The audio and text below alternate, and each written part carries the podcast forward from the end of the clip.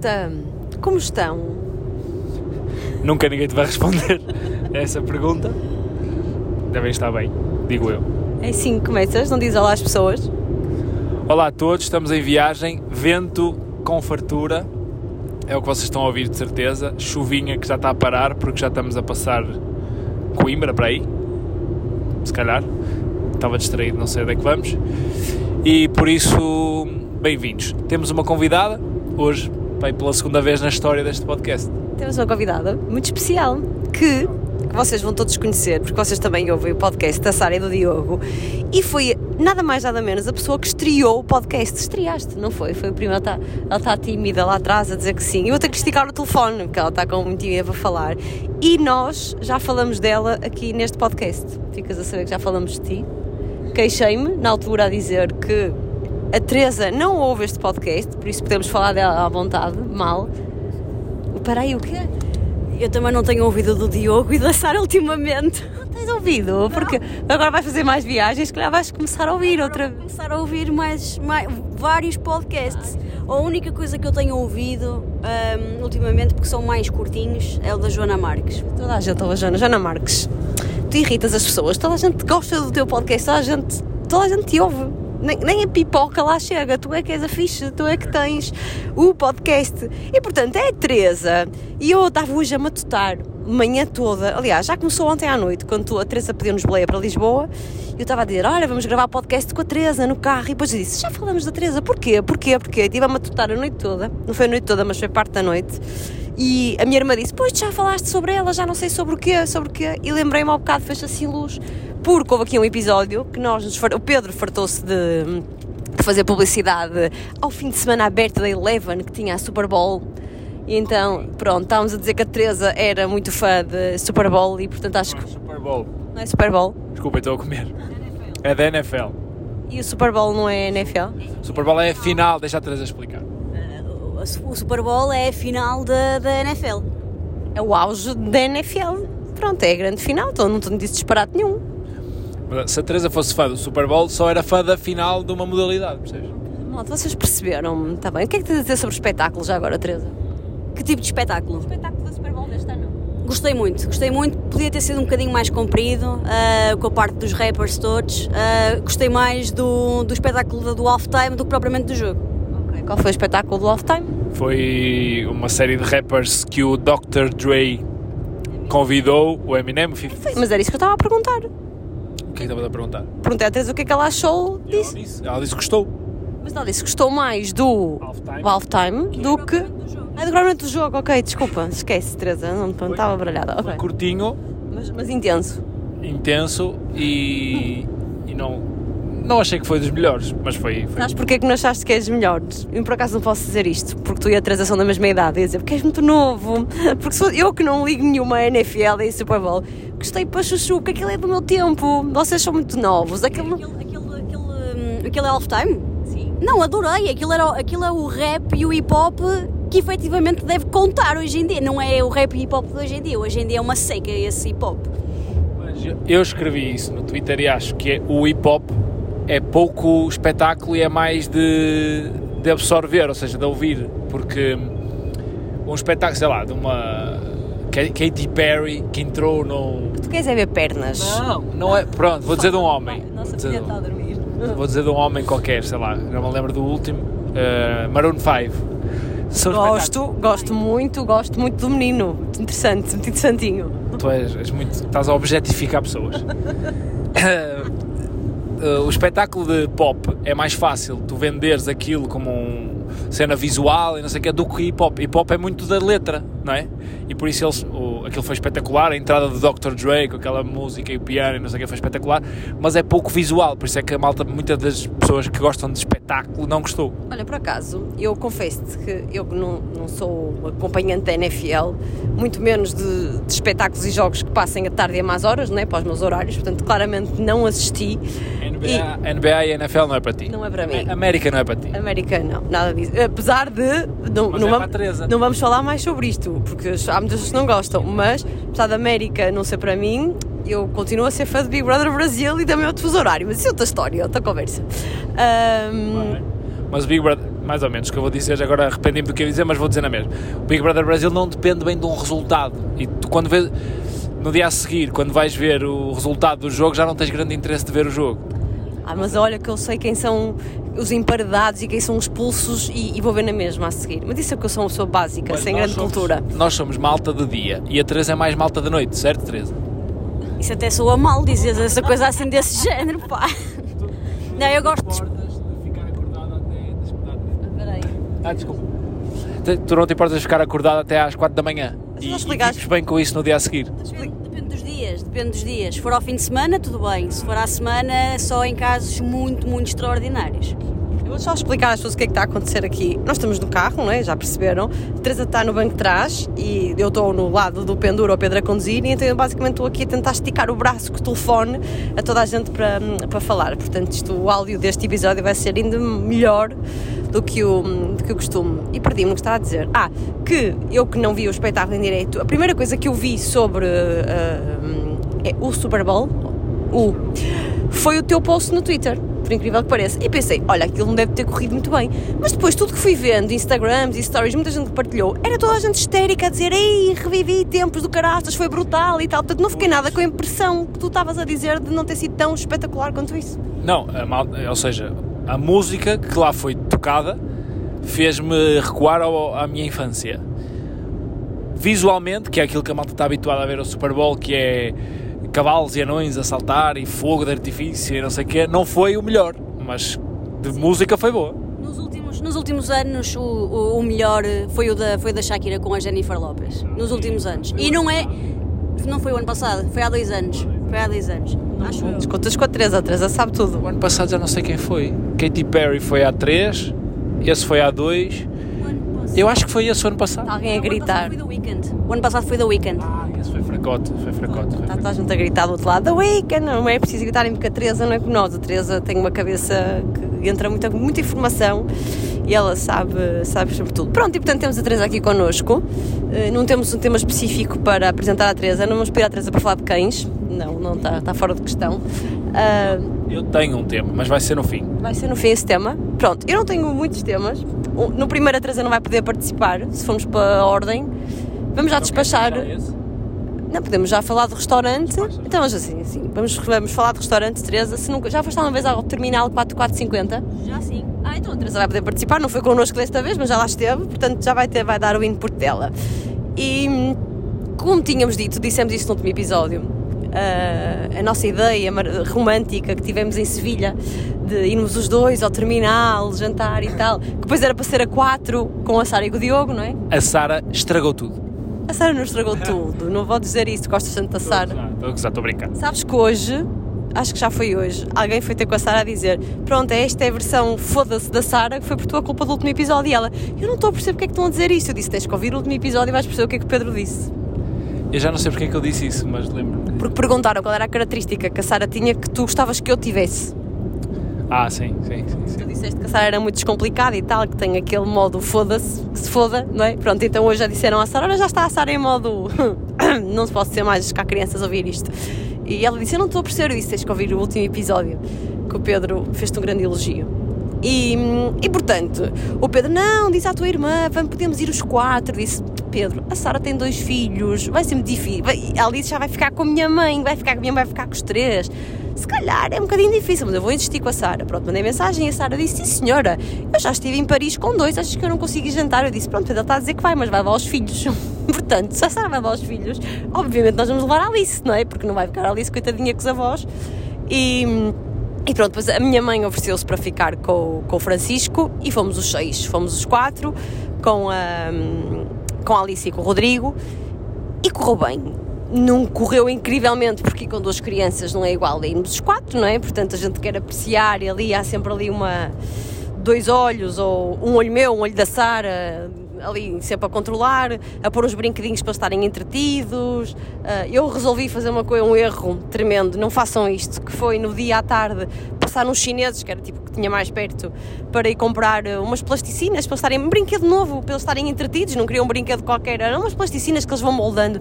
Aquilo não era plasticina, gente, aquilo era umas. Era, era plasticina, mas ia estar tão estragada que aquilo era uma espécie de slime, é slime, não é que se chama? Aquilo colava em todo o lado, colou nos dedos, entrava nas unhas dela, a certa altura tive tirar aquilo da mesa, dizer não, foi péssima ideia. Mas a comida é incrível.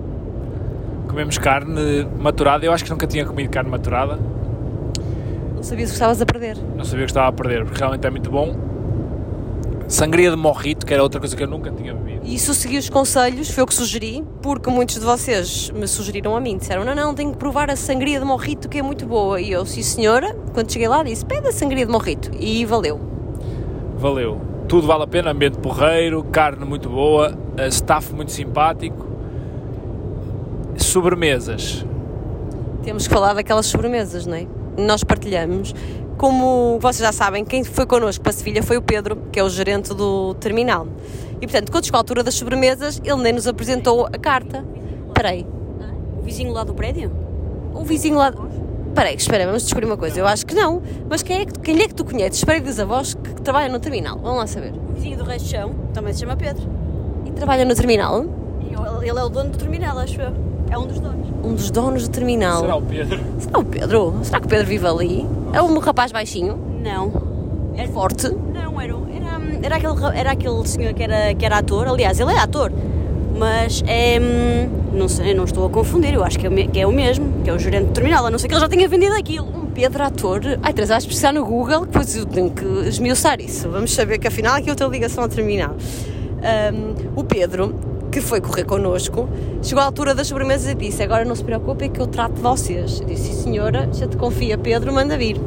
Não é preciso mandar vir muito, porque já tínhamos comido dois, dois nacos, posso dizer nacos. Não é, não, não é desprestigiante, mas não é nacos de carne mesmo. Sim, um, um era costeletão, acho eu. Era costeletão maturado e o outro era vazia. Vazia maturada. Estava a confundir os restaurantes. Ah, espera, não há Pedro, não há Pedro nenhum do Estava terminal. Não. Então, mas agora onde é que é esse? Ok, o do Pedro ou do restaurante? Ah, ok, já vamos saber. Rua das Flores, Pedro, eu quero saber quem é o Pedro Ator, que vive no prédio da nossa avó, que eu não sei quem é, a Teresa está muito mais informada que eu. Ahm, então, chegou à mesa, ele achou que tínhamos comido pouco ainda, e então não trouxe uma, não trouxe duas, não trouxe três, mas trouxe quatro sobremesas, todas diferentes, para nós provarmos e fazermos um pijaminha de, de sobremesas. E pronto, eu não sei se queres falar de alguma em especial, eu tive dificuldade em dizer qual foi a melhor. Aliás, não consegui provar todas, só provei três, acho eu. Eu só não provei o bolo de chocolate que a tua irmã disse que foi dos melhores que já comeu. Chamava-se, só para as pessoas saberem quando lá forem, o bolo de chocolate é o decadente de chocolate. E não sei porque é que tem este nome, porque não é nada decadente. Os miúdos devoraram, eu provei, era muito bom, a minha irmã também provou e disse que foi o melhor que já tinha provado. O- Eu continuo a gostar muito da bola de Berlim. Apesar da bola de Berlim ser ma- mais, maçuda, Gorda, mais maçuda e nem sempre depois de comer tanta carne como nós comemos. Vai lá. ah, é o puro 4050. Essa... Tá bem. Na Rua das Flores. Também é muito bom. Também. E a publicidade é muito bom. Já lá foste? Já. Ao Puro 4050 e ao Cantina 32. Ok, Cantina 32 já conheço. É, foi o 4050 que te, que te confundiu. Não é, mas não, nós tivemos no terminal 4450 e não é 4410 ou 4415 como nós dissemos da última vez, não, 4450. E hum, a bola de Berlim é muito boa. Tem que ir com barriga, não é? Porque aquilo tem uma. tem doce de leite, não é? Doce de leite em baixo, depois é uma bola de Berlim com creme de ovo por dentro e açúcar em pó em cima. É sim, é um fit. Acho que trouxe. Qual era o outro? Era crumble de maçã? Não devia ser crumble de maçã clássico. Aquilo tinha lá uma desconstrução qualquer. Era um crumble desconstruído, não sei bem, com caramelo.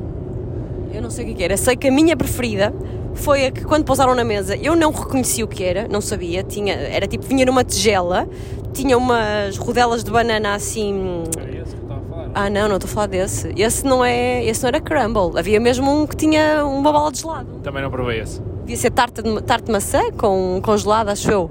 Mas o meu preferido, e era só incrível, e depois tive de perguntar ao Pedro o que é que era porque eu não consegui identificar.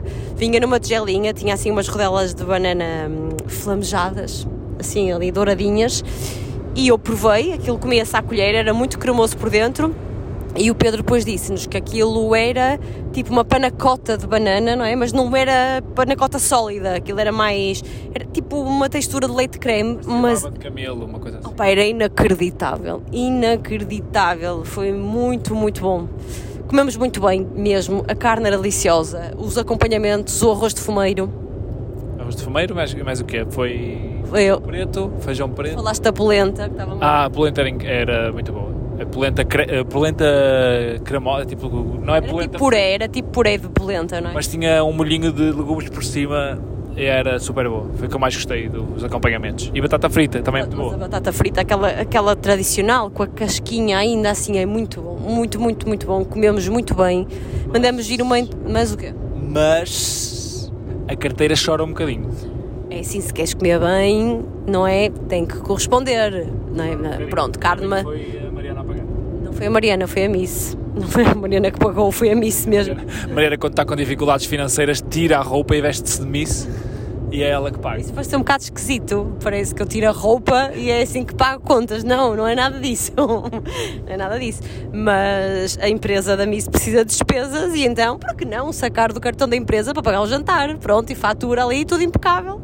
Foi um, foi um jantar de negócios, de sócias, não é? porque na verdade a minha irmã também estava, portanto foram as duas sócias, com os seus respectivos, com a sua respectiva família, que foram, que foram jantar e jantamos muito bem.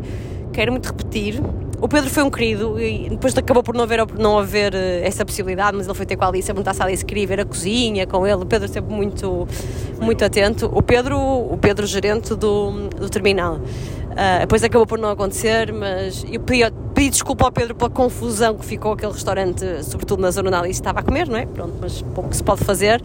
E, e pronto, gostei muito, muito lá ir. Quero voltar, mas eu quero voltar sem filhos ainda, tá? Quero passar pela experiência de ir ao terminal, beber, relaxada, sem estar preocupada com nada, ah, a não ser com o número de copos que vou beber para que aquilo não trepe muito e que corra tudo bem. Portanto, quero, quero voltar. Portanto, Pedro, se não for com quatro pessoas, vai ser com duas, que é mais fácil ir só eu e o Pedro.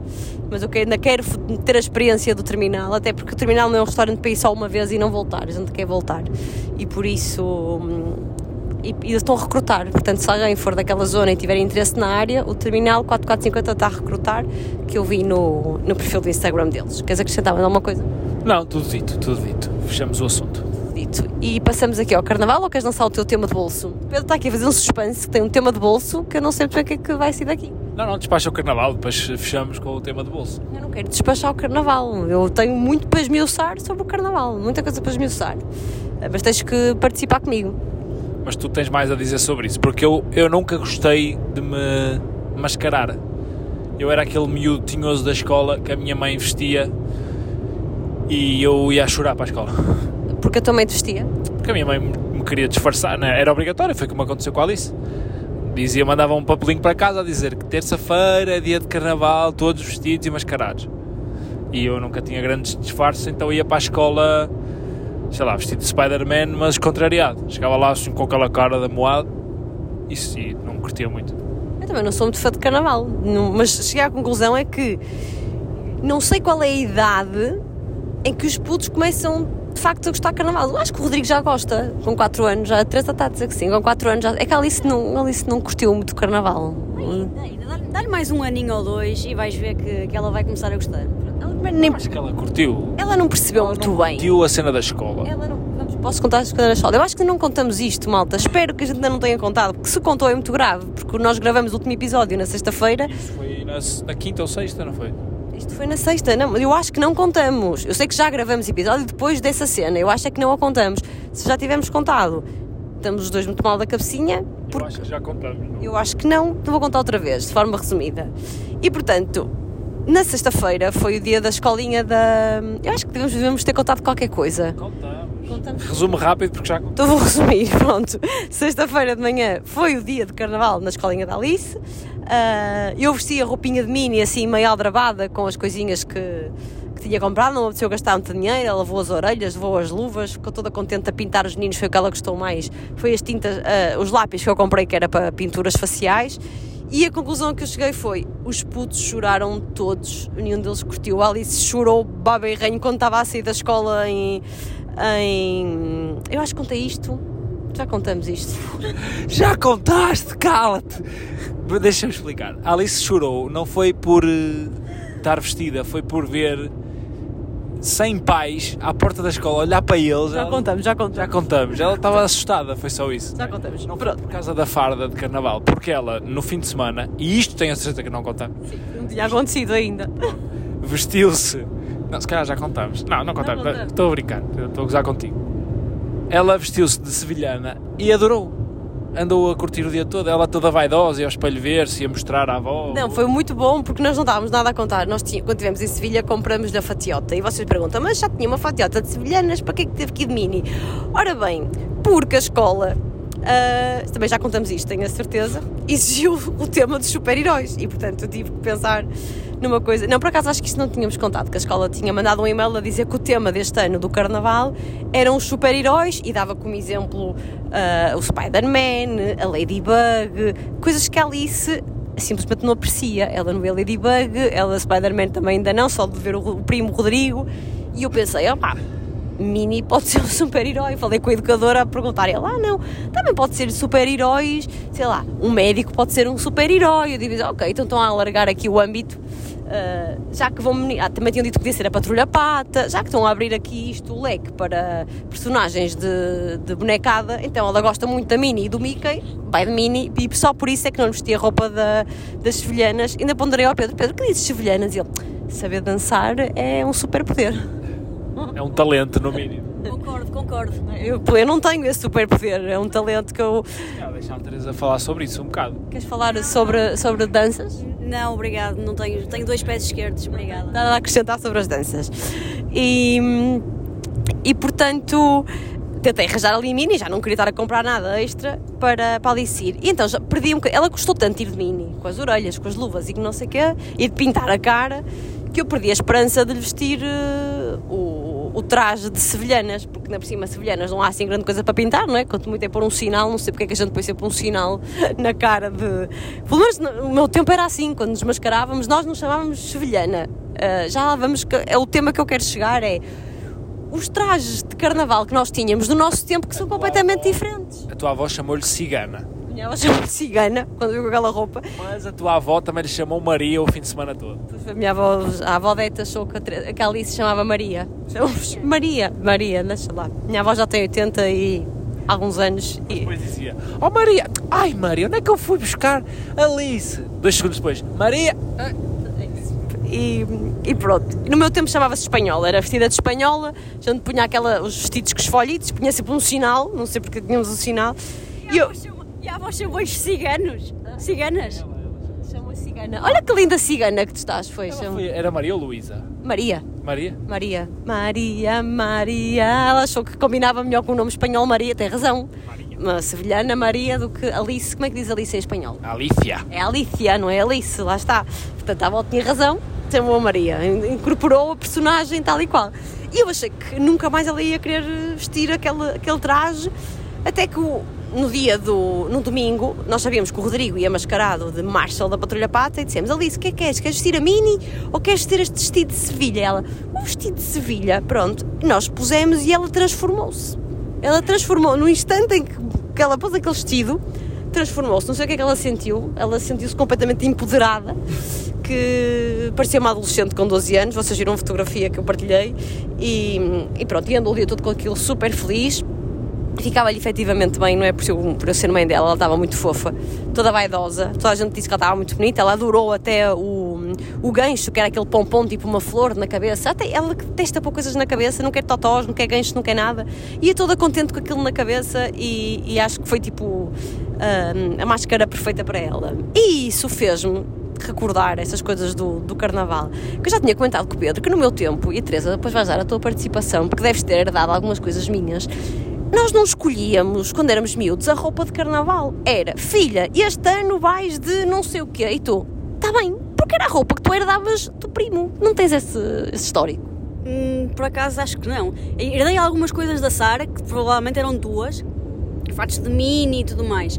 Só que eu sempre tive a mania de ser um bocadinho Maria Rapaz quando era mais nova, e então vestia-me de ninja, ah, de índio, cowboy, uma coisa assim. Não herdaste nada nosso, portanto. Pois, portanto, estava a fugir um bocadinho ao, ao, ao tema. Foi, foi uma boa técnica, porque assim conseguiste roupas novas todas para ti. Certo, certo, mas ninjas havia muitos, eu nunca, era, nunca, nunca ia muito diferenciada do resto da malta. Engraçado, porque eu no meu tempo era isto, então depois fui recordar, e então comecei-me a lembrar de fatos míticos. Um dos primeiros fatos que eu vesti foi de, eu espero que esta palavra exista, não fui confirmar, de lavandeira. Existe lavandeira? Não faço ideia. Sabes o que é uma lavandeira, Pedro? Lavradeira, sei. Não, mas é de lavar, aquelas senhoras que lavam a roupa nos tanques, tipo na furada. É o quê? Teresa vai pesquisar no Google, porque o Pedro está a conduzir e eu estou a falar no podcast. Lavandeira. Então, uma das minhas primeiras roupas de máscaras de carnaval, não existe isso agora, era uma senhora assim com uns aventais, lavandeira. Com, Existe, com, senhora, é uma roupa. com panos na cabeça. Eu era pequenina, com montes de panos na cabeça, um avental. Não existem estes disfarces agora. Outro deles que eu usei foi um traje de holandesa. Quem é que se veste de holandesa? O que é que tu és? Socas e aqueles chapelitos assim que enrolam para fora, E sabes? os. E os coletes, pronto. Holandesa. Mas se tu agora disseres ao miúdo, olha, vais para a escola vestida holandesa, a pessoa chora, não é? O miúdo chora, de certeza. Até mesmo porque agora o miúdo provavelmente ainda vai ser insultado na escola, porque agora já não se podem chamar holandeses. Exatamente. Agora tem que ser neerlandeses. Exatamente. Aqui chegamos a outra, outra questão. Ah, a minha irmã foi vestida de relógio. Ninguém se veste de relógio, tipo. Estou a imaginar, não estou a imaginar, não estou a ver a cara da, da Sara vestida de, de relógio. Tinha uns bigodes, tipo assim, aqueles relógios redondos, tipo despertadores antigos. Era depois... o relógio da Bela e do Monstro. Era o relógio Não era especificamente, porque... mas parecia, não era tipo aldrabado. Nem sei se foi na sequência. Mas não foi na sequência disso, foi porque ela herdou aquilo de alguém, sabes? Ela- Provavelmente. Ela herdou aquilo de alguém. Então nós temos as roupas mais estranhas, holandesa, lavandeira, de relógio. Eu, eu fiz uma seleção de algumas coisas e depois o que é que foi muito engraçado? Isto levou-me a buscar álbuns antigos fotografias lá em casa, no domingo de carnaval. E o que eu reparei era que todas as roupas que eu tinha usado, a minha irmã aparecia com elas depois, tipo, que herdou tudo. Pronto, eu sou do tempo de uma roupa que eu gostava muito, que não sei se ainda existe, acho que já não existe, que era vestida de dama antiga. Ainda existe, ainda existe, ainda vês em lojas. Só há Frozen, Teresa, agora. Ah, é? Ok, então pronto, eu não tenho filhos ainda, portanto ainda não estou não, estou muito, mas achava que ainda existiam. Uma dama antiga, com aqueles vestidos bonitos, cheios de folhinhos, com o ar da chuvinha assim todo muito rococó, assim coisas muito lindas. E, e pronto, achei muita graça porque na escola da Alice havia um menino mascarado de sapo, que também não era super-herói, mas eu achei que ele estava um máximo. Eu não tenho muito a acrescentar neste, neste tema, mas primeiro, porque eu nunca fui de, de querer fantasiar-me. Então a minha mãe era mínimos olímpicos. Era o cowboy, o. E aquelas pistolas muito fraquinhas e aqueles chapéus de plástico, não é? Exato, exato, exato. Eu era muito no, no básico. Agora, era por isso que eu não me entusiasmava. Só uma pergunta, chegaste a usar aqueles estalinhos? Lembras-te dos estalinhos que a malta atirava para o chão Fazia, fazia, pareciam armas, não era? e às vezes alguém até punha na mão, tipo aquele a saltar assim na mão? Cheguei a usar desses estalinhos e dos estalinhos convencionais. Eu usava tudo. Todos os estalinhos eu usava. Eu agora gostava, depois do Covid, e ontem vi algumas pessoas a fazerem isso, de me mascarar a sério e ir a uma festa. Mas sabes que os meus pais, eu lembro de ser miúda, e dos meus pais se mascararem. Eu sou do tempo em que os meus pais mascaravam-se comigo. Sabes? Tenho fotografias dos meus pais mascarados. Curtia- sabes aquelas festas temáticas que há no Carnaval, que havia? Eu não, está eu, eu não curtia nada. Eu agora curtia, tipo, ir mascarado... Porque há malta que se mascara muito bem. Isso é muito. É muito assim. kinky, é muito perverso, não sei. É um bocadinho, é um bocadinho perverso, é. Mas, mas sim, não, não, não puxa. Agora imagina hum, aquelas coisas que eles fazem na rua com a malta toda mascarada, acho, acho engraçada essa ideia. Agora, ir para um sítio fechado onde a malta está toda mascarada, Fechado. Não precisa Pode ser fechado, pode ser pode ser aberto. Mas, mas, sim, mas mascarar-me bem, ter uma farda mesmo muito boa. Pá, meus pais não eram, não eram mascarados de PTO, mas tipo, tenho fotografias de eu bebê e os meus pais de máscara. Eu lembro-me que havia uma peruca lá, e depois as peru... é, tudo, todo o cheiro de carnaval que eu tenho é cheiro a naftalina, porque aquilo estava armazenado em caixotes que, que já não sabemos quantos anos é que aquilo tinham. E era uma peruca com os caracóis assim muito farfalhudos, e depois tinha uma máscara que era só tipo bochechas e um bocadinho de dentes, E então eu lembro do meu pai pôr aquilo, ficava sinistro, e, e era a Dona Irene. Era a Dona Irene. E os meus pais, tipo, tinham o hábito de se mascarar também, de pôr assim alguma coisa. E que nós agora não temos, tipo, ali não nos viu mascarados, mas lembro do meu pai vestir um, uma, um fato que também que era de um colega super super gasto, super, sei lá, super eh, a cheirar mal de. Era um urso, um urso cor-de-rosa muito grande. Lembro que era de um amigo dele chamado Arnaldo, não perguntem porque é que eu me lembro, mas eu lembro do nome do Arnaldo. E, e agora nós não temos essa, essa tradição. Não, mas eu adoro malta criativa a mascarar. Eu também, eu também. Invejo essas pessoas. Porque eu é, eu é tipo isso, é ver o que é que tem em casa e ver o que é que dá para fazer. Não, mas há malta que capricha mesmo e, e faz coisas espetaculares. Eu acho que a última vez que eu me mascarei na vida foi tipo já assim, é, é, era adolescente e lembro-me que foi uma vez que eu levei a sair à noite pela primeira vez na vida, eu como prima mais velha, a Joana, a Marta e a Sara. Vieram as três. A Joana, se calhar, já tinha saído, porque a Joana é um bocadinho mais velha que elas, que a Sara e que a Marta. Mas lembro que foi das primeiras vezes que elas saíram à noite e fomos as quatro ao Via Rápida, Via Rápida, tu, uhul. E eu fui vestida de Índia, tipo, basicamente pintei assim os riscos na cara, fiz duas tranças, meti. Era uma Índia, ou era uma Havaiana? Havaiana, se calhar era Havaiana, era aqueles colarzinhos de flores tipo parolos que já ninguém usa. Acho que foi a última vez que eu me mascarei. Mas tenho recordações de miúdos fixe, nós usávamos muito bisnagas, que eu acho que é uma coisa que agora também já não há muito. Não. Bisnagas, tipo. As pistolas de água, sim. sim. Pistolinhas de água, a gente enchia e molhava as pessoas. Ah, lembro-me de uma fatiota também que eu usei espetacular. Eu também tirei fotografia disto. Grilo falante. Oh, essa é muito boa. Ninguém se mascara de grilo falante. Não era o personagem da Disney. Há um grilo falante no filme do Pinóquio, que é a vozinha da consciência dele. A Alice está a acordar, está a gostar de, daqui do grilo falante. E o Pedro ainda lançou o tema, o tema de bolso dele. Uh, de grilo falante. E eu acho muito giro porque acho que as fatiotas de antigamente eram mais fixes. Agora é muito. Porque também havia desenhos, desenhos animados na nossa altura, mas acho que nós não vestíamos muito dessas coisas. Os dartacães da vida. Havia gente, havia gente a mascarar-se de dartacão. As tartarugas ninja. E as tartarugas ninja foi um clássico, muito clássico. Sim. Ah, mas é que é estranho. Será que era a minha família que, que não nos ligava muito a isso? Porque não me lembro, era só tipo roupas que não tinham nada a ver. Era a, avó trazia, tipo, vou a um país, trouxe uma roupa qualquer de. a Tailândia e trazia umas coisas que acho que é da Tailândia, pronto. E depois a seguir, no ano a seguir já nos mascarávamos de tailandesas, Tailandesa, por exemplo. Era isto, mas estava tudo bem, tipo, não me lembro um dia sequer ter ficado triste de ai, eu queria muito ir daquilo. E eu acho que a única que, que eu queria mesmo muito era ir de dama antiga, que tinha aquele sonho da dama antiga, não sei porquê.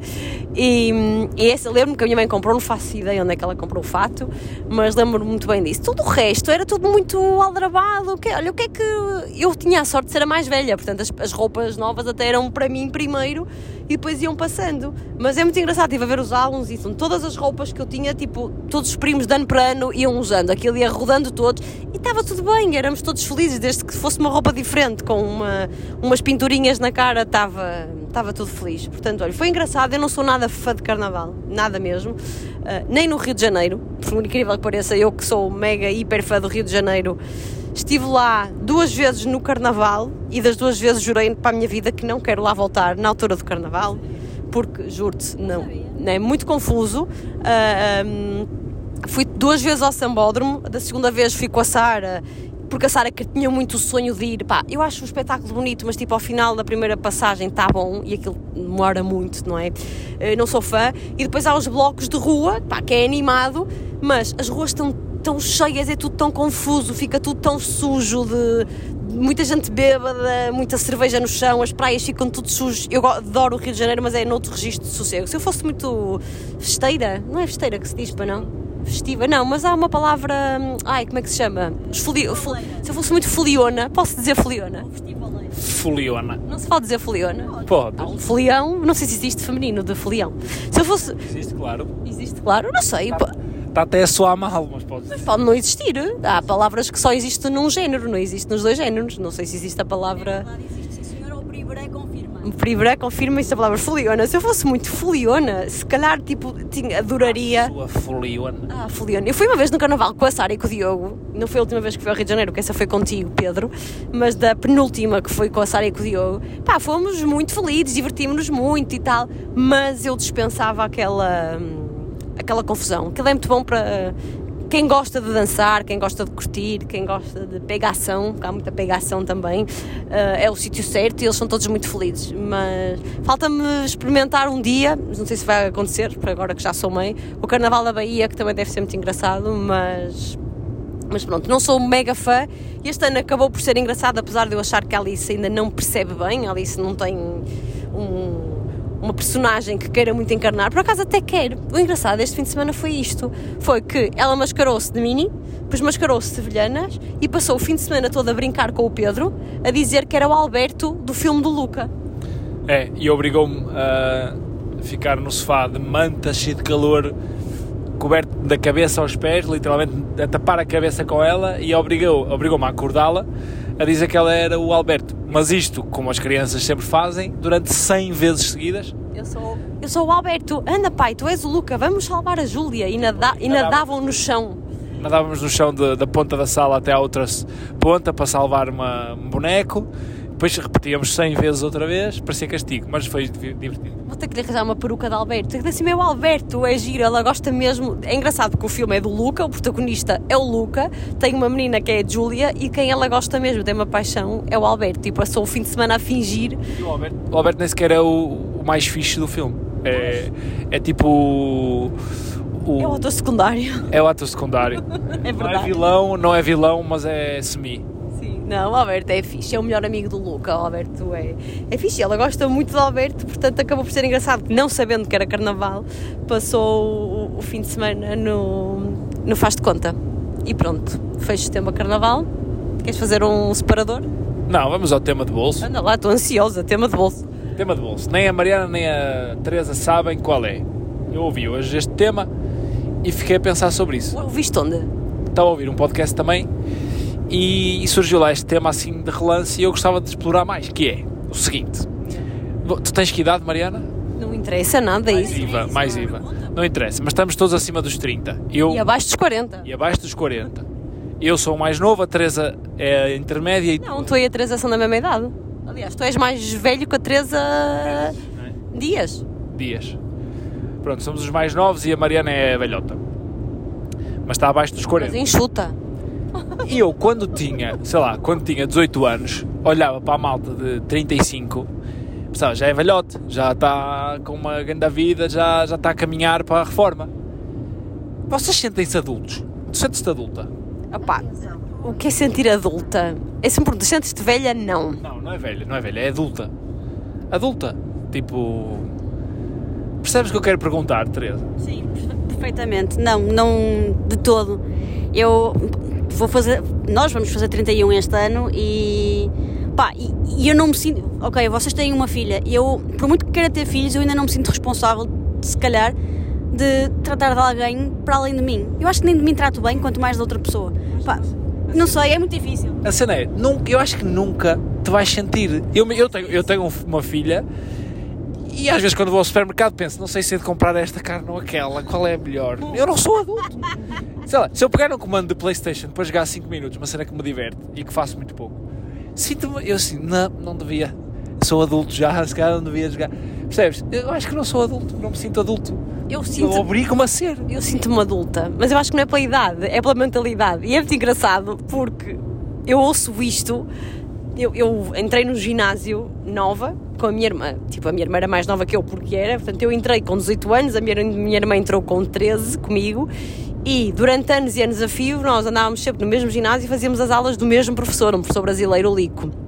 E eu tenho esta recordação e eu gosto imenso do Lico, o Lico gosta imenso de mim, da minha irmã. Minha irmã ainda treina com ele agora, eu infelizmente não posso, porque estou em Lisboa, mas lembro-me do Lico dizer que olhava assim para mim, abanava a cabeça a gozar, mas é que eu tinha espírito de velha. E eu acho que tenho. Não espírito de velha, ou seja, eu não, eu não me sinto acabada de ai, não tenho objetivos, não tenho não sei o quê, já não tenho idade para isso, não, ainda não estou nessa fase mas sinto-me responsável. Pronto, e nisso sinto-me um bocado adulta nesse sentido. Não de. Por exemplo, às vezes comparo-me e penso, "Fô, quando eram os meus pais, meus pais foram pais muito mais novos do que aquilo que eu fui. E parecia que tinham todas as certezas do mundo, não é? Tipo, pá, e acho que era uma vida diferente, não sei, acho que a vida deles era muito mais igual do que a nossa. Não sei se tu sentes isso. Sinto, sinto, eu sinto muito, sinto muito isso e, e eu percebo aquilo que estás a dizer, não é sentimento de velha, mas é sentimento de responsabilidade. e mesmo não tendo filhos e tudo mais, eu também sinto isso um bocado. Aliás, os meus amigos às vezes gozam comigo a dizer, pá, não sais, não fazes nada. Mas é diferente, é porque não gosto, sou um bocado mais caseirinha como tu. Mas também concordo com o Pedro que é, não é que me sinta adulta, eu obrigo-me a ser adulta em certas situações, porque senão, ah, pronto, ainda vivia com os meus pais, ainda não tinha trabalho, não, pá, a vida não avançava. Eu acho, por exemplo, eu, eu olho para trás e os meus pais, se calhar, viajaram mais desde que eu e a minha irmã cresceram, crescemos do que, do que quando éramos miúdas. A vida dos meus pais era sempre igual, a nossa rotina era sempre a mesma. Era, sei lá, os meus pais, agora eu olho, nós treinamos, temos a nossa vida pessoal, além de, de, sermos pais e de trabalharmos, temos outros interesses e fazemos outras coisas. E, e no nosso caso, fazemos uma viagem para ir correr, fazemos uma viagem para fazer não sei o quê, uh, fazemos viagens esporádicas porque sim. Pá, os meus pais parecia que viviam para ser pais, donos de casa, trabalhadores, pá, provavelmente eram outros tempos e era tudo muito. Ou então é a perspectiva que eu tenho, se calhar não era bem assim, mas era assim que eu os via. Tudo muito certinho, tipo, ok, todos os anos era igual. Chegava à segunda quinzena de agosto, íamos para a mesma casa de sempre no Algarve, com os meus tios que eram sempre os mesmos. Uh, os fins de semana eram assim, era um fim de semana um em casa de um, em fim de semana em casa do outro era com, os, com esses meus tios. Num sábado jantávamos em casa dos meus tios, no sábado seguinte eram os meus tios que iam jantar à nossa casa, sempre, sempre, sempre, sempre, tudo muito certinho, tudo muito regular. Então para mim isso era a vida de adulto, era fazer as coisas muito certinhas, muito, muito direitinhas. E, e nesse aspecto eu olho e penso, pá, eu não sou nada assim, não é? Tipo, somos muito mais agora de mudar de emprego, acho que na altura não se mudava de emprego, nem sequer se, pensava nisso, não é? Não imagino nada aos meus pais, tipo, como nós fizemos de saltar fora e ir, eh, ir trabalhar para Lisboa, assim, mudar tudo um bocado de vida. Acho que, hum, que nesse sentido somos diferentes. Não me sinto nada velha, não me sinto nada. Eu não tenho problema nenhum em dizer a minha idade, tenho 38 anos, estava a brincar. Não me sinto nada com 38 anos, ou pelo menos não me sinto com aquilo que eu imaginava que era ter 38 anos quando eu tinha 18. Há 20 anos. Há 20 anos, não posso ser 20 anos atrás, não é? Há 20 anos eu imaginava uma pessoa de 38 anos, como eu via os meus pais com 38 anos, que não tem nada a ver com aquilo que eu sou agora. Pá, é isso. Isso é mais rotina do que. Não é por aí que eu queria ir, mas. Uh, sei lá, eu achei que quando eu fosse adulto e tivesse que pagar contas e, não e e fosse pai e não sei o que, eu ia ser mais. Na minha cabeça ia ser super organizado. Ia ter mais, não era, nem é bem juízo, mas sim, percebes? Não, não me ia apetecer uh, uh, jogar Playstation, não me ia apetecer uh, estar a ver um filme no sofá sozinho.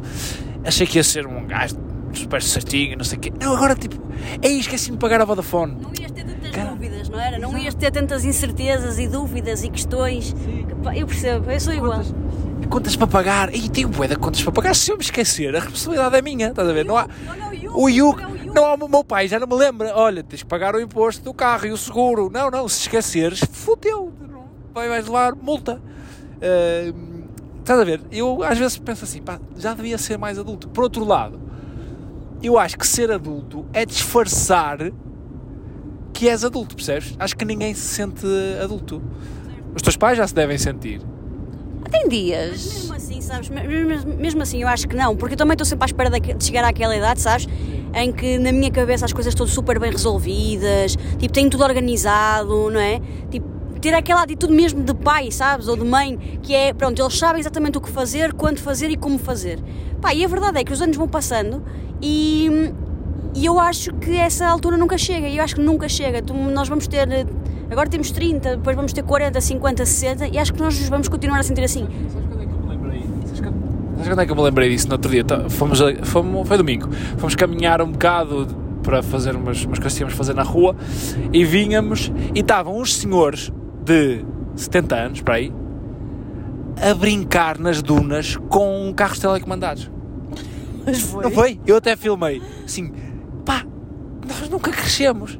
Estes senhores são adultos porque têm contas para pagar, têm filhos, não sei o quê. Outra coisa, quando deixamos a Alice com os teus pais, por exemplo, tu achas, os avós vão saber sempre o que fazer com os netos. Tem cocó, vamos mudar o cocó, tem o rabinho assado, sabemos o que pôr, como fazer. Não Maisena. Não consegue dormir. Eu sei o que fazer porque já tive dois filhos ou três e sei perfeitamente o que fazer. Não, eles ficam em pânico, portanto, ninguém é adulto. É a minha conclusão. Não fico- não- nem todos ficam em pânico. Depende dos avós e depende da fase da vida dos avós. Eu já disse isso relativamente à minha mãe.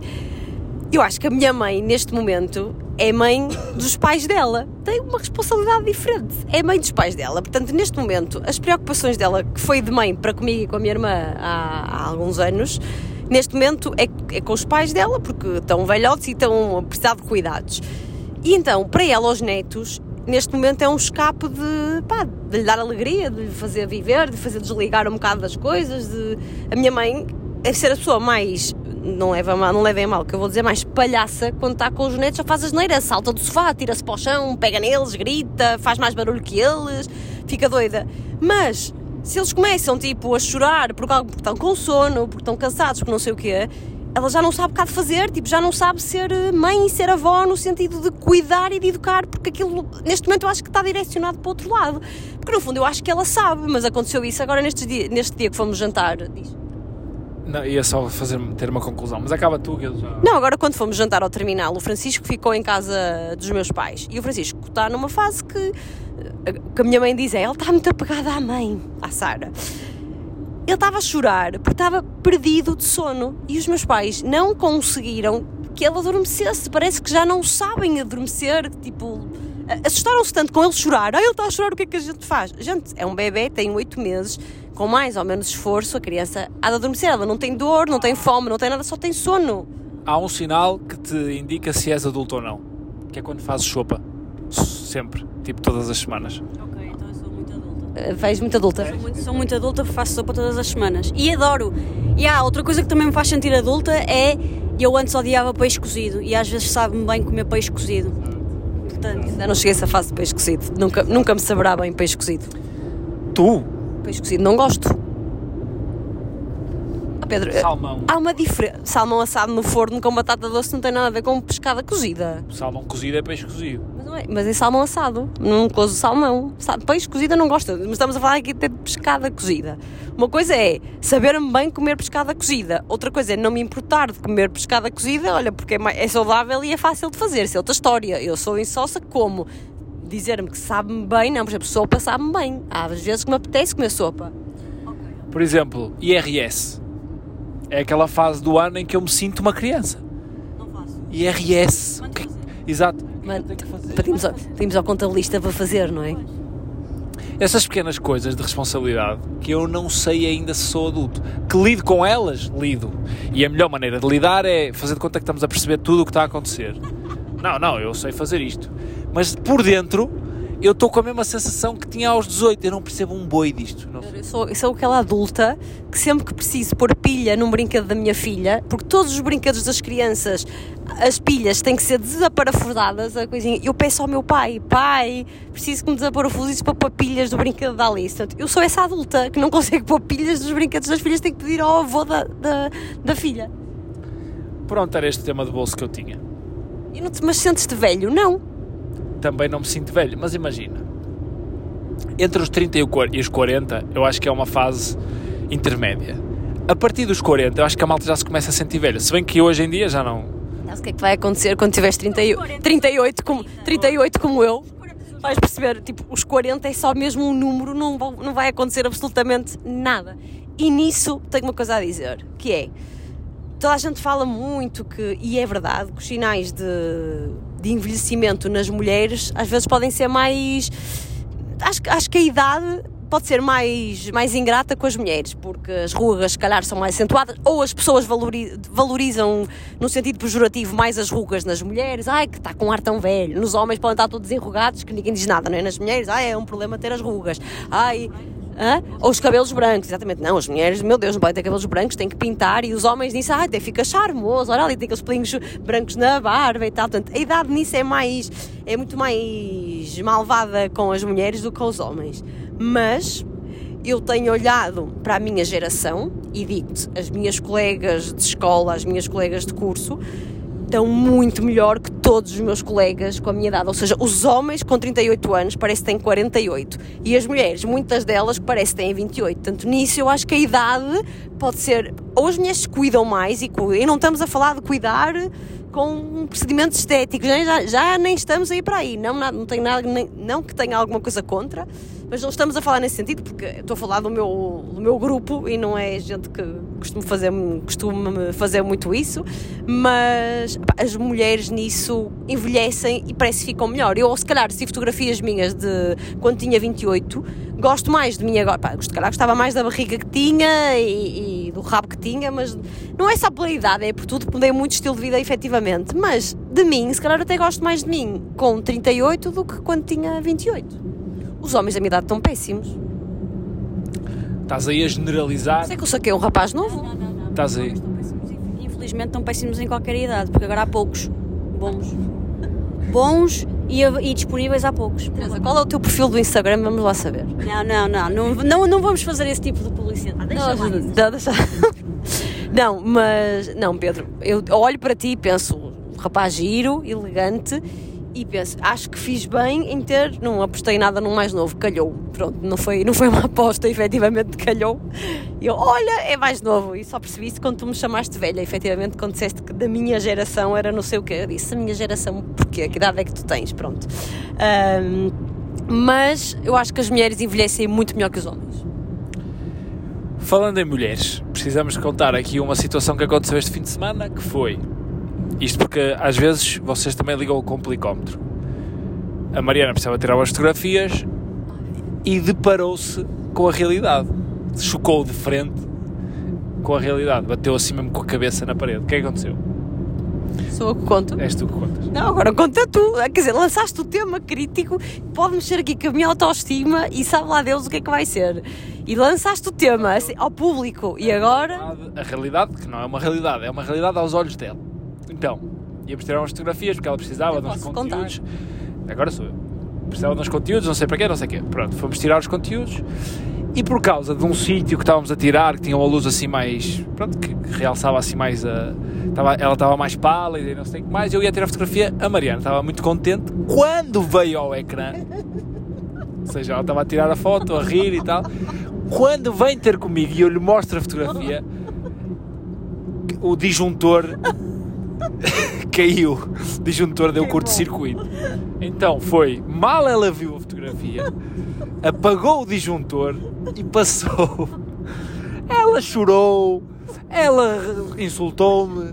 Não, no Foi no domingo. foi no domingo.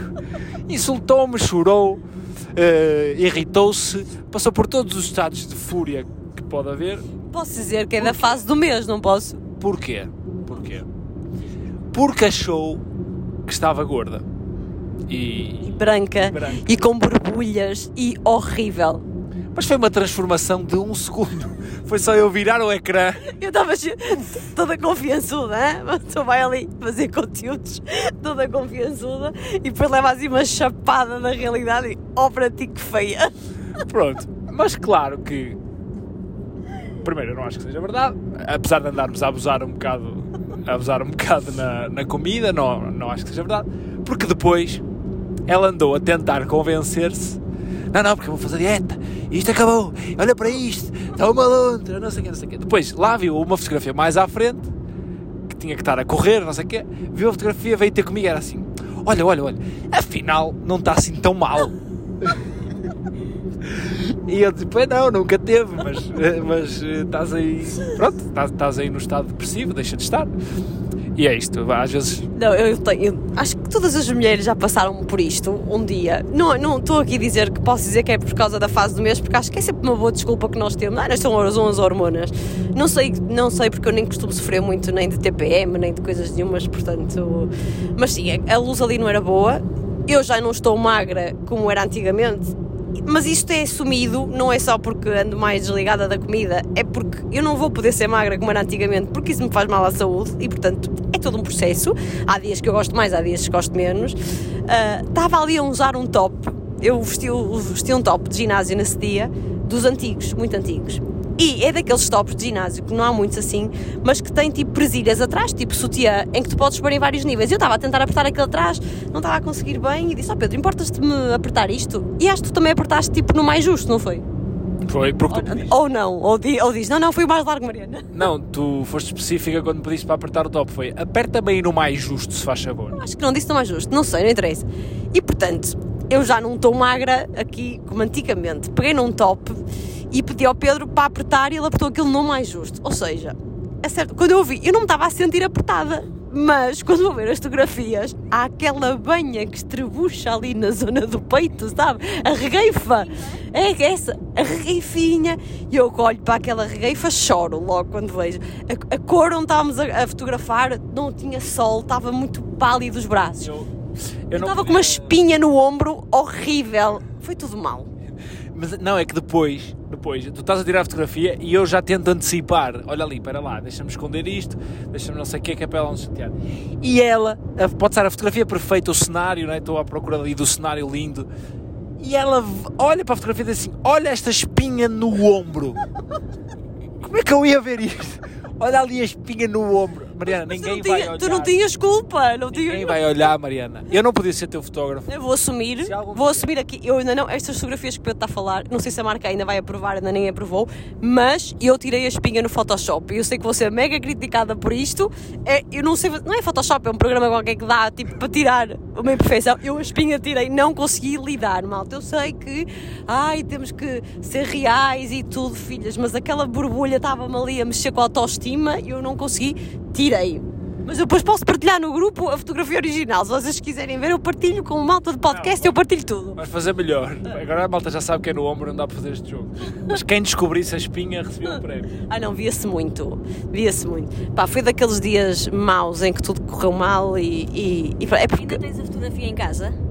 Qual? Desta... Ah, sim. Está tudo no telefone, está aqui tudo, Ah, Teresa. então depois mostras-me mostras-me e eu depois vejo se fazemos o jogo do, do. Eu digo-te sinceramente se se vê alguma coisa ou não. Tá bem, não, mas vê-se, vê-se, efetivamente vê-se. E, e pronto, foi, foi um dia mau. Eu mostrei as fotografias à minha irmã. Eu sei que eu estou numa fase. Primeiro, tenho que ter mais cuidado com a alimentação, ponto. E nem, e nem é pela questão de gordura ou não gordura, porque é mesmo uma questão de ser saudável. A mim faz-me confusão comer mal muitos dias seguidos, porque para mim é uma questão mesmo de saúde. Eu não sou nada hum, obcecada com o peso. Não me peso, e tu és testemunha, Pedro. O Pedro tem balança em casa e ele é que se pede, vai-se pesando por causa até dos treinos dele.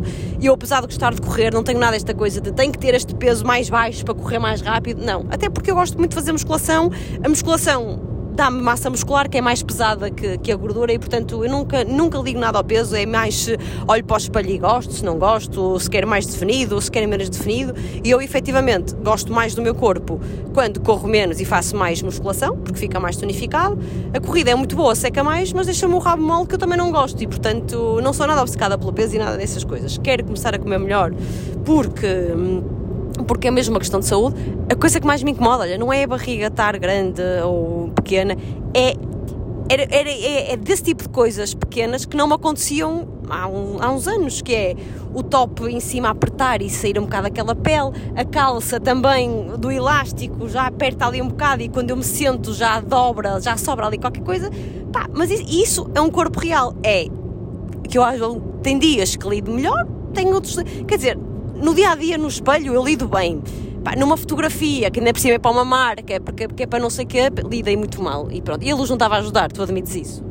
Admito, até porque eu não, eu não achava que tu estavas assim. Mas depois eu sinto que é uma armadilha, que é, se tu dizes, não estás nada, estás se tu dizes não estás nada, estás a mentir. Se tu dizes, é pá, realmente temos de ter mais cuidado com a alimentação, estás fodido. Portanto, a minha posição É é, neutra. é neutra. É tipo anato, dá armas, mas não se mete, estás a ver? Eu fico, hum, bloqueio, dá erro, tipo, põe, blue screen. Não achas? Não vou pronunciar. Queres tirar outra? Eu tiro outra, noutro ângulo. Vamos mudar de sítio. Tiro outra sem top, que assim não há banha. É que deve cima ao Pedro, tipo minutos antes, tinha tirado umas fotografias também de conteúdos, pá, que tinham sido super rápidas, tinham corrido super bem, numa luz incrível. E pronto, e quando foi a minha vez, estávamos com a Alice, a Alice já estava a ficar eh, irritada, não é? Já estava farta de, de ter que estar a olhar para os pais a fazer conteúdos, que ela queria era jogar à bola. E, e pronto, e eu efetivamente quando me vi, chorei. Foi triste, é ridículo, envergonho-me, mas olha, é assim, há dias assim. Mas tu também choras por qualquer coisa, não é, não é nada de grave. Eu choro por tudo e por tudo. Por tudo e por tudo. Portanto, conclusão. Tu és adulta, eu e a Teresa não. Eu acho que eu sou adulta, que eu sou responsável. Eu Pois. sou aquela pessoa que te disse, Pedro, é melhor levarmos estas águas na mala do carro, porque nós não temos água quando chegarmos a Lisboa. Não temos água. Eu sou aquela pessoa que quando fomos, fizemos a viagem para o Porto, disse, olha, durante o fim de semana temos que fazer as, co- as compras do continente online, porque não temos nada em Lisboa. E eu fui essa pessoa que disse, mas não fiz as compras, mas sou eu que penso nisto, por, nisso. Nisso eu sinto que sou adulta, percebes? Porque eu penso muito nessas coisas. Acabei por não fazer porque não me apeteceu. Mas a Teresa vive sozinha, então de- deixa explicar como é que ela faz. Não, mas eu aí por viver sozinha também faço um bocado como tu, que é eu tenho, eu tenho que me obrigar a ter comida em casa, a ter água em casa, a ter, a ter essas coisas, portanto. lembretes? Não, não, não, eu, eu acho que já acordo a pensar nas coisas. Eu leito-me e A, acordo a pensar nas a, a coisas. Teresa é estressada e ansiosa como eu. Certo, isto já é um bocado de família, malta. Isto, isto não há nada a fazer, portanto. A Teresa não tem os genes da Sara, do fuck. Tem os meus genes, que é os genes de que pensa muito. Tu já viveste durante um tempo sozinho, certo? Não sei quanto tempo foi. Como é que tu fazias a gestão? Era. Não havia um planeamento a longo prazo. Tenho fome. Havia Uber Eats. Não tem, não, não, não, acho que não, ainda não era no tempo do Uber Eats. Tenho fome, vou às compras e já comprava assim para uns dias, mas nunca para o mês. Nunca. E pronto, e tentávamos ir desenrascando, às vezes ia à casa da minha mãe, mas muitas vezes fazia.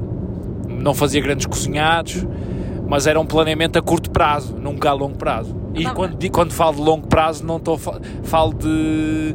Nunca era para uma semana, era Andavas sempre no sufoco. não era no sufoco, coisas básicas tinha sempre, água e essas coisas todas. Eu penso nas coisas, eu vou-te dizer. Eu sei que nós temos, estamos a levar agora para Lisboa, três pães, que ontem compramos pães. E eu pensei, não vai dar amanhã de manhã, eu não sei a que horas é que a Teresa vai sair, mas também não há stress, porque só temos três pães, nós somos três adultos, mas a Alice também come. Eu pensei, não vamos ter pão para todos de manhã. O que é que eu vou fazer? Muito possivelmente encomendar no Barito que a padaria portuguesa entrega. E pensei, mas a Teresa se calhar tem que sair cedo, não dá tempo, porque a padaria portuguesa só começa a entregar tipo a partir das 8. Eu disse, mas pelo menos pão para a Teresa temos, nós podemos tomar um pequeno almoço mais tarde. Mas isto passa-me pela cabeça. Isto para mim é ser um bocadinho adulta. É planear. É planear. É planear ser organizado. Isto não é ser adulto para ti. Ser adulto é, é mais ou menos ser responsável. é- acho que as duas coisas estão, estão ligadas. Depois há o nível, não é? Eu sou Eu o acho que eu nível... sempre, eu sempre fui adulta, na verdade, porque eu sempre fui muito responsável. Mesmo na minha adolescência, eu era adulta nesse sentido, do- dos trabalhos, ter os trabalhos prontos, não querer falhar prazos, não sei o quê, de programar muitas coisas. Sempre fui assim. Sou, por isso é que o Lico dizia que eu tinha espírito de velha. Pois, eu, eu sou adulto nas coisas que eu sei pode dar eh, cagada. Tipo, no trabalho sou responsável, muito responsável. Na, na- sei lá, com a Alice também não quero que falhe nada, não sei quê. Comigo é tipo, qual é o pior que pode acontecer? É eu ter que comer atum enlatado? Pronto, então logo se vê como é que resolve. Eh, por isso este é o meu, meu nível de ser adulto, ou criança, não sei. Não sei, olha, sei que nós para amanhã também não temos grande coisa, temos mesmo que fazer compras do continente. Vou fazer provavelmente hoje quando chegar a casa, quando a Alice me der assim uma, uma falguita. Mas pronto, não me sinto. Ou seja, não sinto com 38 como achava, sempre imaginei os 38, quando era miúda, não é? Para mim, uma pessoa com 38 anos. Eu, eu lembro-me de ser miúda, havia uns jogos, não sei se é do vosso tempo esses joguinhos, que tinhas que dizer eh, querias te casar com que idade, para onde é que querias ir lua de mel, ah, tinha assim umas perguntas genéricas, que idade é que querias ter filhos? Eu dizia sempre que aos 25 já queria ter dois filhos, nunca me passou, quer dizer, a pessoa não pensa, mas efetivamente a minha mãe foi mãe com 25 e foi mãe da segunda antes dos 30, portanto antes dos 30 já tinha duas, duas filhas. E, e agora, portanto é tudo muito diferente, eu acho que ter filhos dá-te outra responsabilidade, ou pelo menos há coisas que tu conseguias fazer muito facilmente quando não tinhas filhos, tipo ir jantar ao terminal, sem preocupações, não é? E com filhos. E aconteceu isso este fim de semana outra vez. O Pedro e a Mafalda, e estamos a falar outra vez do Pedro e a Mafalda que estiveram connosco em Sevilha, convidaram-nos para ir treinar com eles à boxe deles eh, hoje, que estamos a gravar isto, terça-feira de carnaval, às nove da manhã. Eu adoraria ir, o Pedro adoraria ir, e não conseguimos porque para estarmos na box às 9 da manhã, tínhamos que sair com a Alice cedo de casa e implicar a acor- acordar, acordar a Alice antes da hora dela, vesti-la, levá-la para a casa dos avós. Tinha que lá ficar a manhã toda, depois nós tínhamos que voltar a casa e arrumar as tralhas para vir eh, para Lisboa. Não foi o arrumar as tralhas que inviabilizou, foi o facto de existir uma Alice. E acho que ser pais, não que te tornem adulto, mais responsável deviam tornar algumas coisas, mas mudam-te completamente as prioridades e, e condicionam a tua liberdade, sem dúvida nenhuma. E se calhar, como os meus pais foram pais novos, eu sentia que eles tinham uma liberdade condicionada, entre aspas, isto é um bocado horrível, parece que estão em pena, pena de prisão, mas viviam numa liberdade condicionada pelo facto de terem duas filhas e, portanto, se calhar aos 38 pá, já eram muito mais adultos e com uma vida muito mais séria do que, do que eu sou agora, porque e, também porque é outra mentalidade, apesar de nós agora mesmo com filhos, lá está, a minha irmã tem dois filhos foi para a Disney, não é? Portanto é outra mentalidade, os meus pais não iriam, meus pais não, nem lhes passava pela cabeça. A única coisa que eu sinto-me adulta, mas sinto-me. Não me sinto com 38 anos, ou pelo menos com os 38 anos que eu imaginei. Muito bem, muito bem, muito bem. Pronto, não sei se querem falar mais alguma coisa ou se fechamos. A Teresa participou pouco, tu fal... manipulaste isso. Mas, oh, Não, Teresa, não, eu que- gostei, gostei muito, gostei muito, já foi, não, já foi, já foi ótimo, obrigada pelo, pelo convite, entre aspas. convite forçado de participar. mais um Isto, isto, assim, a gente vai de boleia para Lisboa, mas, no entanto, tem que participar. Quanto tempo temos de gravação? Temos muito pouco. Só para saber se, lá. se lança este tema ou não. Lança o tema. Este fim de semana eu estive a falar com um colega meu, é um tema, ó Teresa, eu vou mandar para cima da, da mesa. Vai mandar para cima de ti, porque eu vou-te já dar o Para telefone. cima não é? de ti. E tu acho que tens, tens a mente aberta para falar disto, mas se não quiseres não se fala. Que é, não, que é, um amigo meu que teve um problema Isto é para um amigo. Não, é, teve- tivemos a falar e não sei o quê, e o, o último tema que surgiu foi a pressão da idade das mulheres, por causa de ter filhos. E é uma coisa que os homens nunca vão sentir. Está tudo bem. É viver. Mas vocês levam com esse peso e isso atormenta-te. A ti, a ti, a, a ti sei que te atormenta um bocado. A mim, a mim, estás a falar de mim? Ti, sim. E já partilhei, já partilhei isso muitas vezes, que a mim me atormentou durante muito tempo, mas acho que até nisso os tempos mudaram muito. Vou passar à Teresa. Isso não, Teresa, isso não sentes que te vai forçar a escolher mal? A, a forçar a escolha? De, namorar ou não? Percebo, eu percebo, mas sim, atormenta-me o facto de chegar e ter, eh, estar a fazer eh, 31 anos e, e não ter filhos. És uma catraia, Teresa. Porque vejo, vejo, aliás, eu acho que sou a única pessoa solteira no meu grupo de amigos. Ahm, todos eles, isso é pressão social, todos eles já têm namoradas ou namorados e têm as suas vidas. Mas existe muita pressão social. Existe muita pressão social. Eu tive solteira há muito tempo, Teresa, e tu deves, sei lá, ter apercebido, pronto. E, sei lá, sim, Sim, é não, normal. não estamos juntas todos os fins de semana, mas somos da mesma família, sabemos mais ou menos da vida uns dos outros. E, e eu sentia a pressão, era dos avós, porque sim, porque ai, não tens ninguém, e não sei o quê, e nananã. E dos pais, porque não sei o quê. Há muita, e mesmo as pessoas às vezes sem querer, sem fazer esta pergunta direita, ai, não tens ninguém, fazem pressão. Eu sentia isso no trabalho, ninguém sabia se eu tinha namorado, se eu não tinha, se não sei o quê. Eu perguntava, então Mariana, e, e bebés? Não, eu não tinha ninguém, como é que alguém me estava a perguntar por bebés? Ah, isto depois um dia, não sei o quê. Há muita esta pressão e isto, e nós temos que saber lidar com isto. Não, existe e, e- e- e não é só de hoje, também, não é só de hoje, nem é de ontem e vai continuar a ser, a ser eh, do, do futuro. Porque eu sinto essa pressão, ver toda a gente a seguir com as suas vidas, o que é normal, é a lei da vida, ahm, mas por outro lado, não me sinto pressionada em arranjar alguém. Porque se há coisa que eu prefiro é estar sozinha e estar bem do que entrar numa relação que eu sei que não é aquilo que eu quero e sei que não, não vou, naquilo não vai ter futuro e acabar por perder o meu tempo. Para isso prefiro estar sozinha. Obviamente que custa quando tu passas muito tempo sozinha e vês os, teus amigos, o resto da malta a seguir com a sua vida, não é? Ahm, e tu deixas de, deixas de estar, os teus amigos deixam de estar se calhar tão disponíveis para estar contigo, porque têm outras prioridades também. O, o Leonardo, Leonardo DiCaprio, acho, que- acho que foi o Leonardo DiCaprio que disse: se tu consegues ir ao cinema sozinha e jantar sozinha, podes fazer tudo o que quiseres na vida. Portanto, isso é. Mas, por exemplo- Ganha-se skills. Sim, mas por exemplo, eu até sou capaz de ir ao cinema sozinha, mas ir jantar sozinha não ia conseguir. Porque, não sei, hum, primeiro não gosto de ver ninguém a jantar sozinho, nem a almoçar sozinho. É uma coisa que me faz, que me, faz, que me incomoda, apetece-me logo sentar-me ao pé das pessoas, a fazer-lhes companhia, a perguntar como está o dia. Eu gosto, por exemplo. Ai, engraçado, eu adoro almoçar sozinha. Eu. Eu às vezes preferia, por favor, não me convidem para ir almoçar, deixem-me ter o meu momento, eu não me custa absolutamente nada, não me custa mesmo nada. Mas, mas, por exemplo, sem desviar do tema, já voltamos. Mas eu gosto de almoçar sozinho, mas também não me importa nada de almoçar co- acompanhado. Tu é, prefiro almoçar sozinho do que acompanhado. Eu, eu não gosto de fazer conversa. Eu não gosto. Das duas, uma, ou vou almoçar contigo, que não tenho que fazer conversa, ou vou almoçar com alguém que eu estou extremamente à vontade. Agora, pesso- pessoas que eu gosto, pessoas do trabalho que eu gosto, gosto efetivamente, mas que tenho que fazer conversa, não é aquilo. Se eu estiver calada em silêncio contigo, está tudo bem. Se eu estiver em silêncio com a minha irmã, está tudo bem. Percebes? Mas desviamos do tema, tiramos Sim. o tema à Teresa. Mas, por exemplo, a Teresa, eu acho que o ensinamento aqui é como é que se lida com isso? Da pressão e da malta olhar, olha, não tem namorado, se calhar não consegue arranjar, ou não tem filhos porque não, não tem namorado. Tem que- Eu, eu, deixo, lidar. eu já passo o telefone na Teresa. Tens que aprender a lidar com isso, mas é um trabalho interno, porque efetivamente a biologia é assim. E a mulher, a mulher tem um prazo para determinadas coisas. É horrível, é, mas é verdade.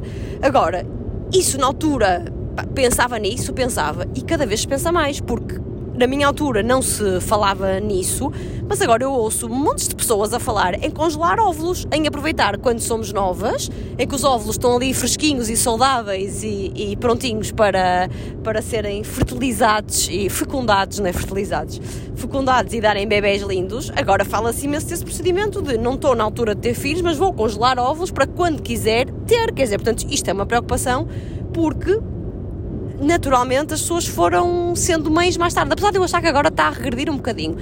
Mas o que às vezes o que acho que as pessoas não Obrigado, Teresa. entendem, espera aí, o que eu às vezes acho que as pessoas não entendem é que não é uma opção da mulher, é uma circunstância de vida, é o que é. É, aí. Se- mas uh, a cena é, há pessoas que não conseguem conviver com isso. E a Teresa parece-me que convive bem com isso. Achas que há pessoas que não conseguem conviver? Acho, acho que há pessoas que se sentem muito, muito, muito obrigadas ou pressionadas pela sociedade em atingir certas metas a certas idades. Por exemplo, e, tu, e, e acho que cada, cada vez mais isso acontece, não só com a questão dos filhos, mas por exemplo, tu chegares aos 25 ou aos 30 anos, já teres viajado pelo mundo, ah, teres a tua própria casa, teres dois ou três filhos, seres completamente independente pá, e, e já teres uma startup. Ou seja, há muita pressão da sociedade em fazer com que as pessoas sigam todas o mesmo caminho. E as pessoas têm que aprender a viver com isso, porque assim, obviamente que a mim me custa eu ter casa e viver sozinha e às vezes, ah, por vezes, não é sempre, mas por vezes sentir falta de ter alguém ao meu lado, claro. A maior parte das vezes adoro estar sozinha, adoro não ter responsabilidades, nem ter ninguém que me chateie a cabeça porque quero comer isto ou quero comer aquilo. Não, eu faço o que eu quero. Mas obviamente que isso é algo que uma pessoa tem que aprender a viver com isso. E, e trabalha-se. E eu não vou dizer que, que, que, que já trabalhei muito isso ou que vivo muito. Não, os meus amigos sabem que eu me queixo muito disso e que, e que, e que gostava de ter alguém e de encontrar alguém com quem passar, passar o, a- o resto da minha vida. Pá, mas também acho que isso também não é justo para a próxima pessoa que eu conhecer, não é? Passar-lhe toda essa pressão, é, é, ir, é ir e ir vendo. E se não for, é, é a próxima pessoa que aparecer, ah pá, é um dia de cada vez. Basicamente é isso que as pessoas têm, têm que aprender. Porque eu não vejo novela, nós não vemos novelas, não é? mas por exemplo, agora uma novela TV aí que tem o tema, um dos temas é eh, uma senhora de mãe de família, já avó, avó, acho eu, que se decide separar do marido e viver a vida dela. Isto para voltar ali ao tema das idades, de sentir adulto ou não sentir, qual é a idade em que tu. Como é que tu sabes isto? Eu, Já não sei, eu acho que vi- Foi vimos, um amigo que te contou. vimos a estreia da novela. acho- Ai, eu não vi, eu só vejo Big Brother. Vimos uma cena da estreia da novela, já não sei como é que eu sei. Eu vi o trailer, já não sei. Mas a novela já está aí há muito tempo. Ah, eu ah, ouvi até no podcast da Joana Marques, ela a gozar com a gala da TVI e lá anunciaram que iam fazer a segunda temporada da novela e eu lembrei-me qual era o tema da novela. festa é festa. Acho que não é esse. Não. Acho que não. Ela também gozou com esse, mas acho que não é essa. Quero é viver ou. Era por causa da música, já não sei. Bem, eu- eu- não interessa. Mas isto para dizer que as as idades cada vez importam menos, mas nas mulheres tem um peso por causa da, da parte fértil. Tem. Tem, mas eu acho, que isso hoje em dia também já começa a ser um bocadinho mais. Ok, há a possibilidade de congelar os ovos e tudo mais, mas acho que apesar de eu conhecer muita gente que, já- que está, que está a ser mãe ou que já foi mãe, ahm, mais, mais, mais, mais novas, ahm, acho que não há problema e acho que o corpo e a sociedade também se têm. Os tempos também se têm adaptado ao facto da mulher agora trabalhar, começar a trabalhar mais cedo, não é? Ter a sua própria independência, não ser o tipo de mulher que fica em casa, nada contra isso, mas antigamente era isso que acontecia, que acontecia e, portanto, a capacidade ou o tempo em que a mulher quer ter ou não filhos é a escolha dela. E, é- pode ser aos 25, pode ser aos 30, pode ser aos 35 e até pode ser aos 40, porque há mulheres a, terem, a engravidarem aos 40 e até aos 42, 43. Portanto, vai depender muito da acho- fisionomia de cada um. Eu acho que ma- mais do que a mulher trabalhar mais cedo, e isto está a ficar profundo, mais do que a mulher trabalhar mais cedo é as mulheres estarem a ter carreiras cada vez mais, mais com mais responsabilidade e com mais importância, e isso hoje em dia é quase contra uh, o facto de, ou melhor, como é que eu posso explicar isto? O facto das mulheres terem carreiras cada vez mais sólidas e mais, mais independentes e com mais poder, etc., faz com que muitas não queiram ser mães tão cedo porque isso é, é contraproducente na carreira, não é? Infelizmente, continua. Isto vai dar pano para mangas. Eu acho que temos que ir por etapas, porque eu já estou a ver isto e por outro já caminho. Por já está, já está a fugir para outro caminho. E se calhar íamos para o tema que eu e a Teresa e o Pedro estávamos a falar em off quando entramos no carro e que não estávamos a gravar. Uh, relativamente à pressão das mulheres, eu acho que há aqui dois, dois, dois, dois cenários possíveis, que é um, eu sou mulher, tenho uma relação, mas neste momento não quero ser mãe porque, pá, porque acho que não me sinto preparada, porque não quero condicionar a minha vida já, porque de facto muda tudo e é uma opção e então atrasam a questão da, da maternidade. E depois há, há outra parte que é eu até quero ser mãe, não tenho que ser mãe agora, pá, mas não tenho ainda uma, uma relação estável, não tenho uma pessoa e acho que isso aí, a pressão é maior, porque tipo, tu não tens uma relação, não sabes se vais ter para o mês que vem, se vais ter só no próximo ano, se chega, se não chega, e eu passei um bocadinho por isso, apesar de nunca me ter sentido pressionada ao ponto de não, não, deixa-me arranjar aqui alguém que é para ver se despacho isto. Não.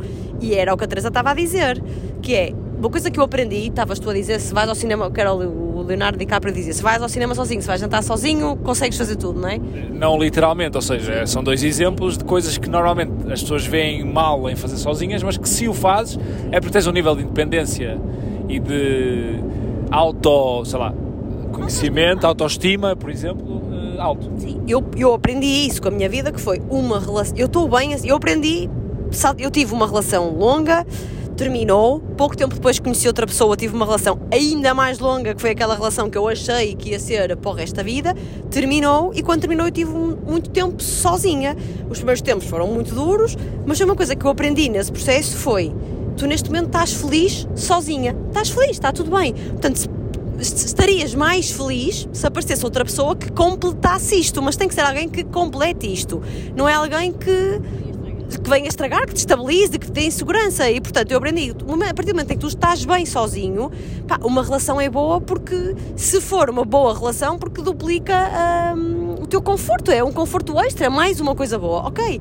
Mas não é, aprendi que não é preciso estar com outra pessoa para estar bem e para estar feliz, pronto. E nessa altura que estava sozinha, sentia a opressão da idade, eu sou a, a neta mais velha, sou a prima mais velha e, portanto, a minha irmã, entretanto, até foi mãe, que era mais nova que eu, ainda é mais nova que eu, 6 anos, e isso podia ser mais um ponto de, de pressão. Então, então tu e a tua irmã, que é mais nova, já foi mãe e tu ainda não foste. E eu agora olho um bocadinho para trás, que sempre senti um bocado esse peso e vejo que tenho muitas primas, todas mais novas que eu, e se calhar até já tenho primas que ainda não são mães, que não são casadas, que se calhar nem têm namorado e já são mais velhas do que, do que quando eu fui mãe. Portanto, isto muda tudo, mas de facto, às vezes não é fácil gerir esta ansiedade. Agora, se tu estiveres bem contigo própria, tens que aceitar que pá, é uma condição e é acreditar um bocadinho no destino, quer dizer, não é? Quero muito ser mãe, mas sei que daqui a 10 anos já não vou poder ser, então vou já arranjar um homem aqui a correr para me fazer um filho.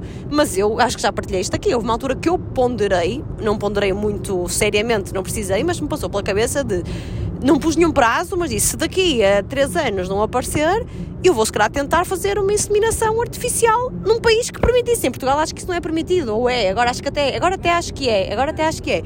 Isso passou-me pela cabeça e o que eu pensei foi: ok, pronto, olha, tem ali uma solução. Se, não encontra, se quiseres mesmo muito ser mãe, está ali um caminho. Pronto, é um, bocadinho isso. Que fez isso, que fez isso, ou seja, ela não tinha namorada, ela queria ser mãe e fez a inseminação artificial e tem um filho e é super feliz. E é, lá está, são, são, são escolhas. E, há, e, neste momento até acho que já, que já há situações em que são comparticipadas pelo Estado, que são tratamentos muito caros, mas eu acho que o Estado até neste se reunir determinadas condições de idade, que também acho que há um limite de idade até mesmo pelo Estado, eu acho que a partir dos 40 já não te permitem, mas há essa solução. Então eu pensei, opá, ok, se é uma coisa que tu queres muito, há sempre uma solução limite possível. E pronto, e fui gerindo assim. Eu não tenho essa pressão, obviamente, nem nunca tive, mas eu acho que este é um dos exemplos que, que a pressão social e a sociedade eh, te faz tomar determinadas atitudes. E isto serve para as mulheres, neste caso, e eu acho que serve para toda a gente em várias coisas. Se tu despires essa cena social, acho que, primeiro, acho que é super importante tu passares pela fase de não ter ninguém, de te conheceres, não sei mas depois de tirares essa pressão social de várias coisas, o que é que as pessoas vão achar? Se tirarmos esta frase de vários contextos, acho que somos muito mais felizes de, de- de ser mais leve, não é? De, lidar com as coisas de forma mais leve, de não pensares o que as pessoas vão achar, de só pensares ou tentares pensar só aquilo que te faz feliz e realizado.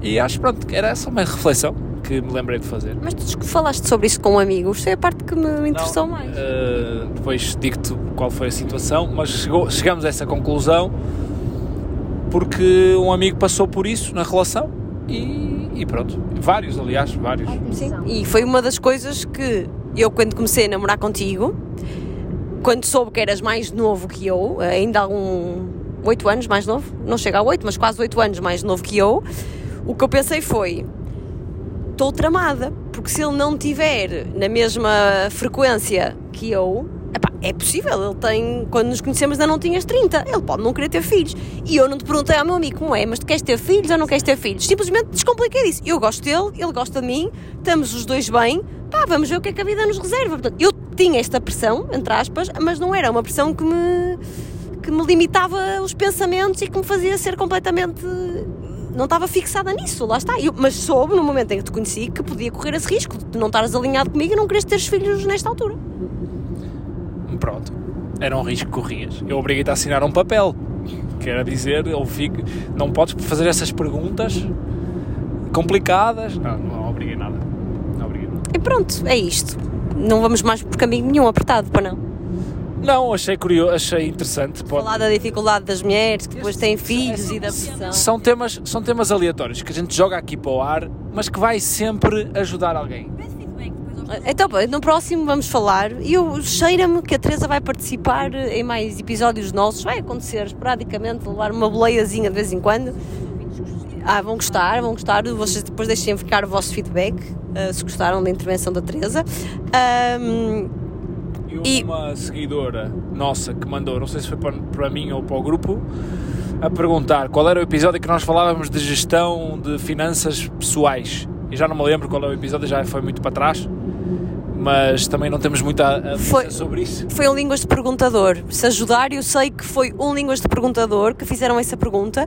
E para ajudar ainda mais, posso dizer que ainda foi dos primeiros episódios em que nós, na descrição do episódio, que ninguém lê, e portanto nós deixamos de escrever, colocávamos lá as perguntas que nos tinham sido feitas. E portanto eu tenho ideia que este tema de gestão pessoal, ter sido logo nos primeiros Línguas de Perguntador, e nós temos escrito ainda. Portanto, é ir aos primeiros que digam Línguas de Perguntador e ver na descrição onde é que está uma pergunta que se assemelha a esta coisa da gestão das finanças pessoais.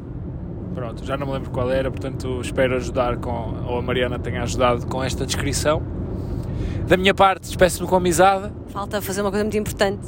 Qual é? Mandar um beijinho à Vânia. Ah, Vânia, isso foi contigo, és tu que tens de contar. Nós fomos ao Mercadona fazer. eh, Eu, fa- eu sempre que venho ao Porto, passo sempre no Mercadona porque eu gosto muito, muito do Mercadona. Ainda não temos. Gaia, em rigor. não, ao Mercadona de Canidelo, o primeiro Mercadona que abriu no nosso país. Foi ao lado de nossa casa de, de Gaia e eu gosto sempre de lá ir, trago sempre coisas para Lisboa porque eu adoro e aqui não temos. E, e temos uma a Vânia, uma, seguida, uma ouvinte muito querida do podcast que veio ter comigo. Estava eu e a Alice na altura no carrinho, o Pedro tinha ido buscar eh, água das pedras, acho eu. E ela, ah, eu ouço o vosso podcast, muito querida, muito simpática. Portanto, Vânia, um beijinho. Gosto muito de Mercadona, gosto muito simpatia, gosto muito da simpatia de todos os empregados do Mercadona, mesmo os que ouvem os podcasts e os que não ouvem.